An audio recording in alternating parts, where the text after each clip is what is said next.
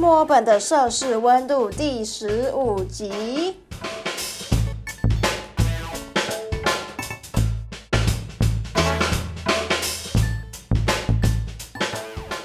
嘿，大家欢迎回到墨尔本的摄氏温度。呃，如果你有看到标题的话，应该会知道我这集就是要来讲我在墨尔本待了一年，这一年内我搬了五次家的故事。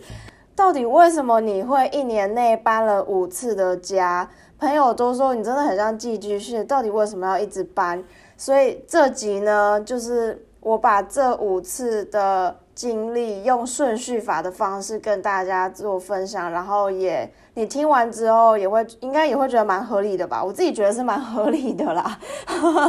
对，然后所以刚开始我想要先给一个呃给大家一个比较。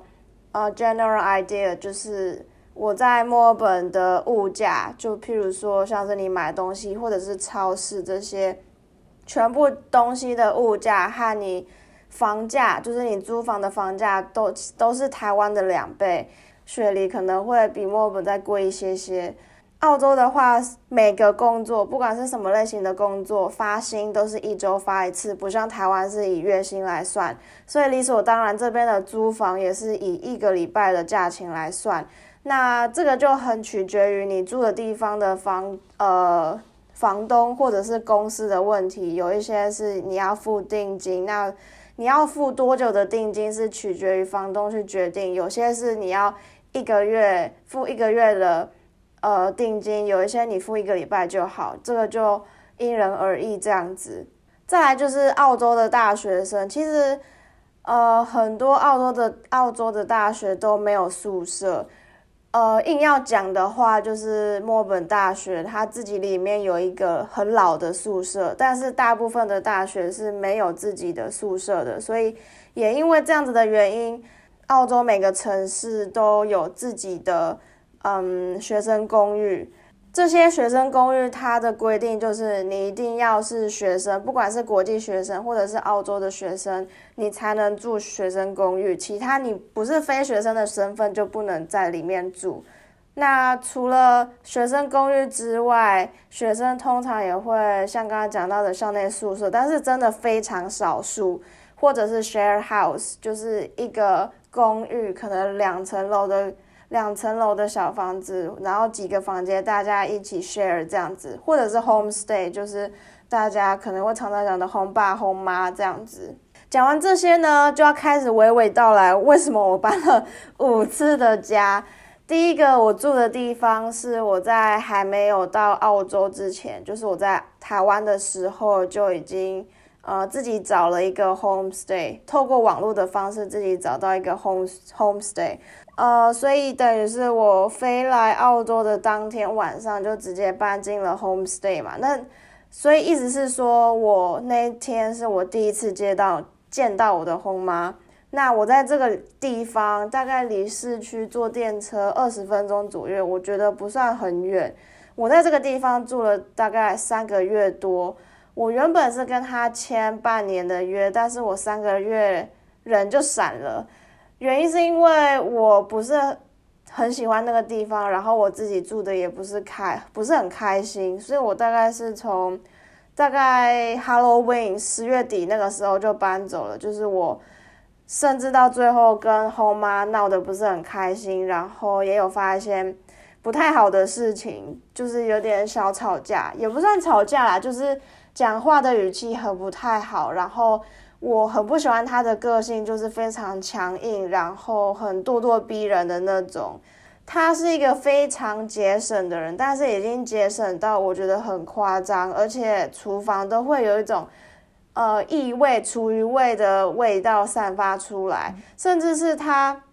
就是已经节省到说，不管是电费、水费，他都要要求你，就比如说你每天洗澡只能洗五分钟。或者是你晚上的时候，房间里面不能开大灯，你只能开你开你桌上面的小灯。我真的觉得很夸张，这个也要管。然后甚至最夸张的，我最不喜欢的就是他，呃，他会要求你要用他的方式去折棉被。我真的觉得 what the fuck，就是我会觉得说，我现在住在别人家，好，我尊重我尊重你的规定，但是我有尊重他的规定啊，就是我有遵守，说我每天早上都会折棉被。可是我万万没有想到，我不仅要折棉被，我还要用你的方式折棉被。你知道这个是怎么发生的吗？就是有一天他，呃，敲门进来，想要跟我讲件讲事情，然后他就看到我，呃，床上面的棉被，他就拿起我的棉被说：“你棉被不能这样子折。”他就马上折了一次给我看，说：“你以后就这样子折棉被。”我想说。What the fuck！我真的当下完全傻掉，所以就是总之来讲，就是我不是很喜欢他的个性，再加上他，就是我到最后，就是我不想在屋子里面遇到他，我也不想跟他讲话、跟他见面等等，所以我到最后的日子都不是，都生活的很有压力。然后，因为我原本是跟他签半年的约嘛，所以如果我在半年内要离开不住的话，我就不能拿回我的押金，这个是很损失的事情。但是，我跟我爸妈说，我真的没办法住在这个地方了，所以我还是毅然决然的就走。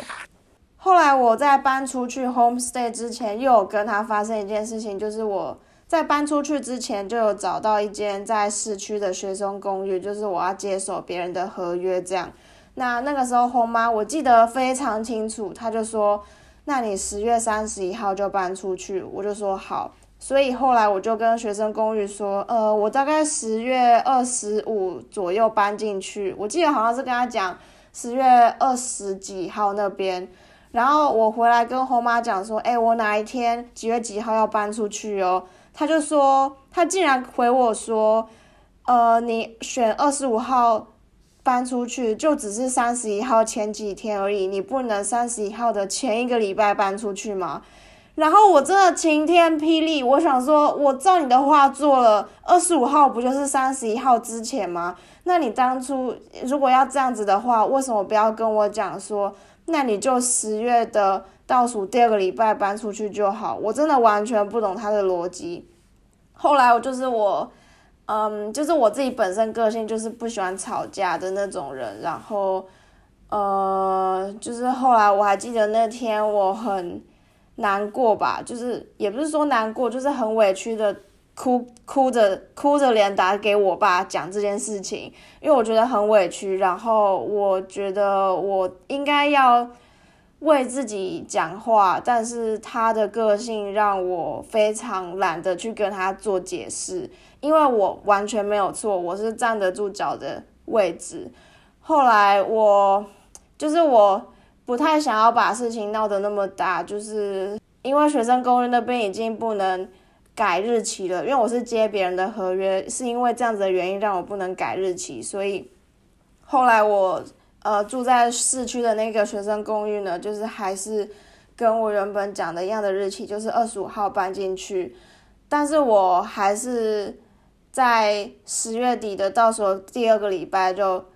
离开了 homestay，因为我不想要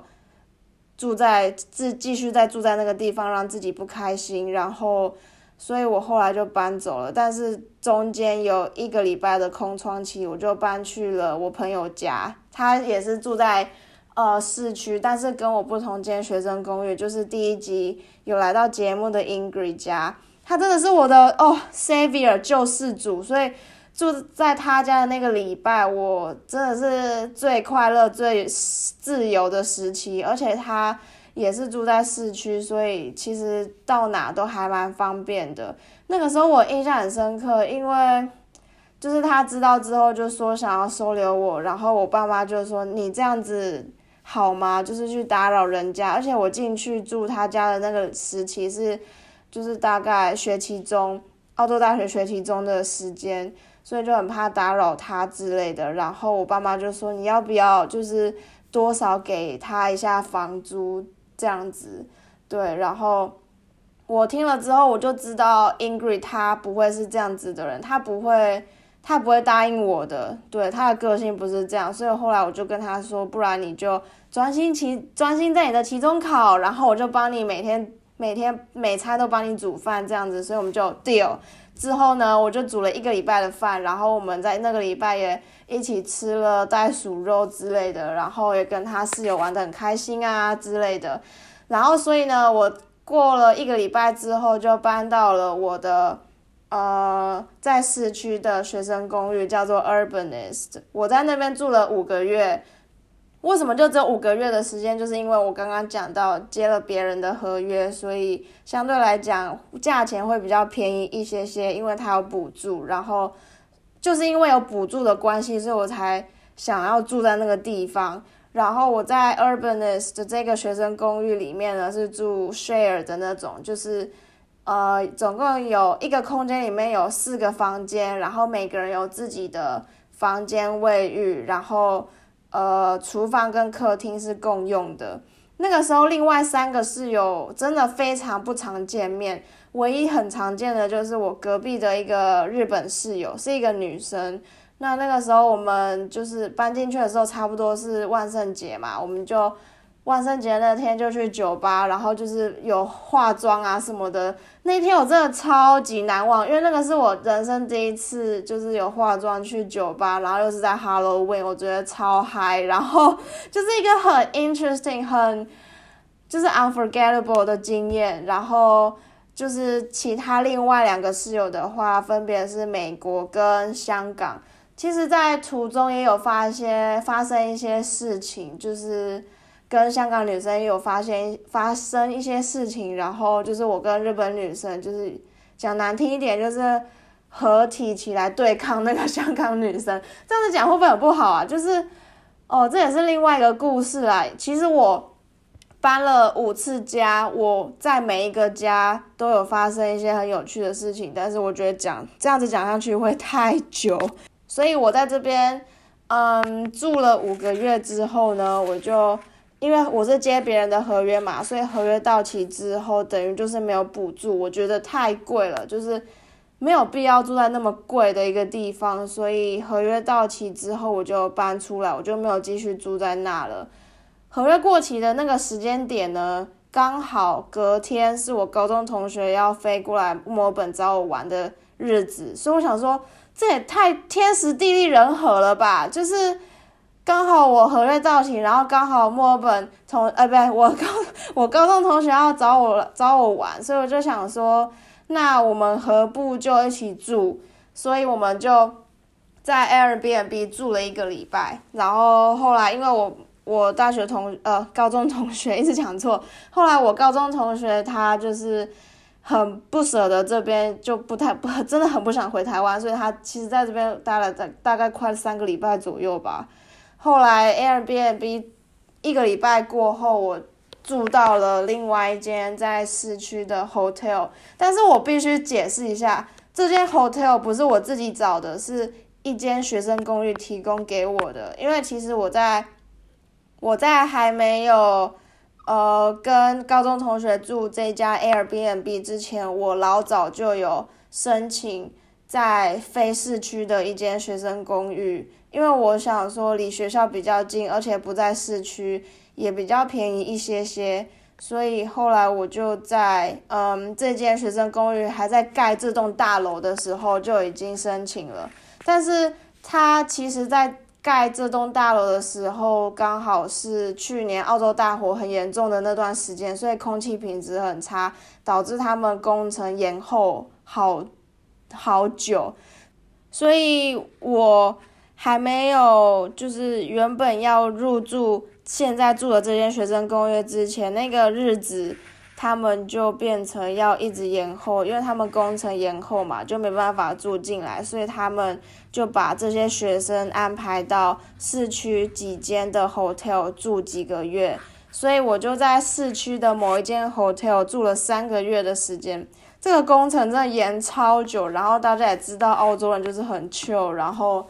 就是没有像台湾人那么能干、那么上进的的态度，所以我就在那个地方住了三个月。呃，我在那个 hotel 住三个月的时间是住 studio。所谓的 studio 意思就是你的厨房、客厅，呃，你的卫浴或者是书桌、床什么的，全部通通在一个空间，它是没有隔间的。正确来讲，最典型的 studio 就是完全没有隔没有隔间的，这个叫做 studio。那如果也是有隔间的啦，但是大部分都是没有的。坏处就是你厨房就是万一弄得不干净啊，或者是抽油烟机没有开之类的，你整个空间就可能会变得比较脏一些。但是好处就是全部都在同一个空间，所以你就是。不用走太多，但是坏处就是空间会比较小一些。但不得不说，他安排我住的那个 hotel 的 studio 其实还蛮大的，就是已经大到已经超出我原本想象的范围。因为 studio 全部都在同一个空间，所以你想象起来可能都会很小。再加上在市区，市区的东西房价什么都会比较贵一点点，所以我原本是没有 expect 会住到这么大的一个 studio。后来过了三个月之后呢，我就搬到我现在住的这个地方。终于啊，我现在住的这这个地方呢，是墨尔本的俗称富人区，就是房价最高的地方。但是其实我住的这间学生公寓在市区也有一间分店，有点像分店的概念，但是这边的房价比在市区的还要便宜很多。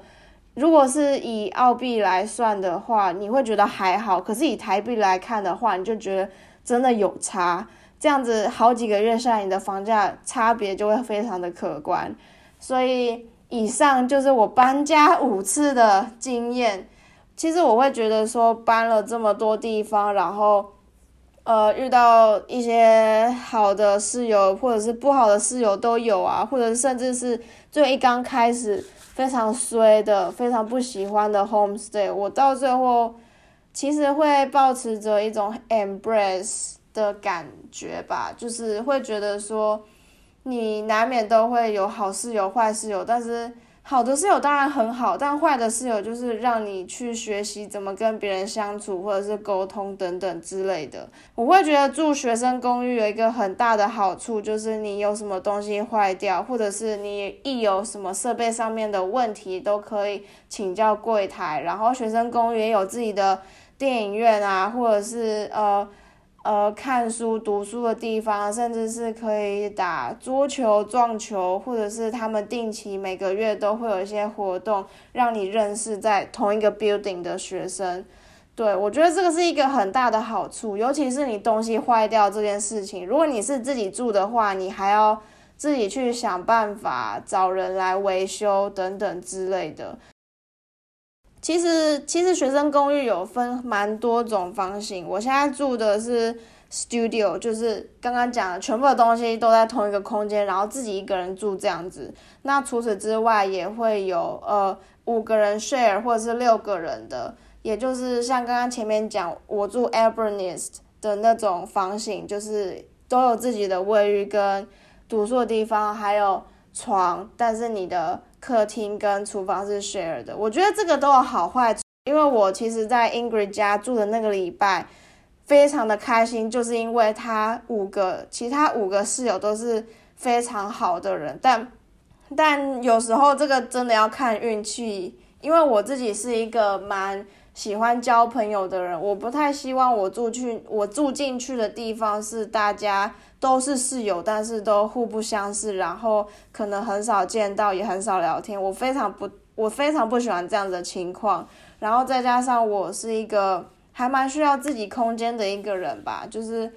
我生活作息还蛮正常的，然后就是也比较喜欢有自己的空间，所以我才会选 studio 这样子。所以以上就是我搬家五次的经验分享，还有。呃，一些小故事，不过好像都比较着重在刚开始最惨的 homestay，所以呼吁大家，如果说你是第一次出国留学的话，以我的经验来讲，真的不要住 homestay，除非是你爸妈比较放不下心，想要让你住 homestay 的话，你再上网找，不然其实我会觉得在网络上面找，其实有一种风险，就是你不知道他的个性。是怎么样。就是即使他回复你的讯息回复的很慷慨，或者是他他的他给你的感觉是很 welcome 很欢迎你这种，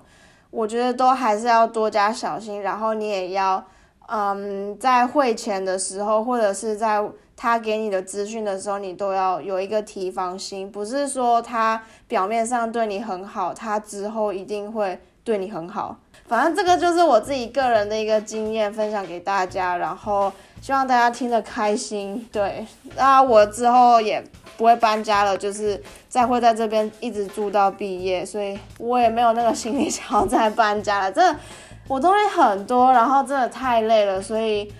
真的不会再搬了。到此为止吧，各位。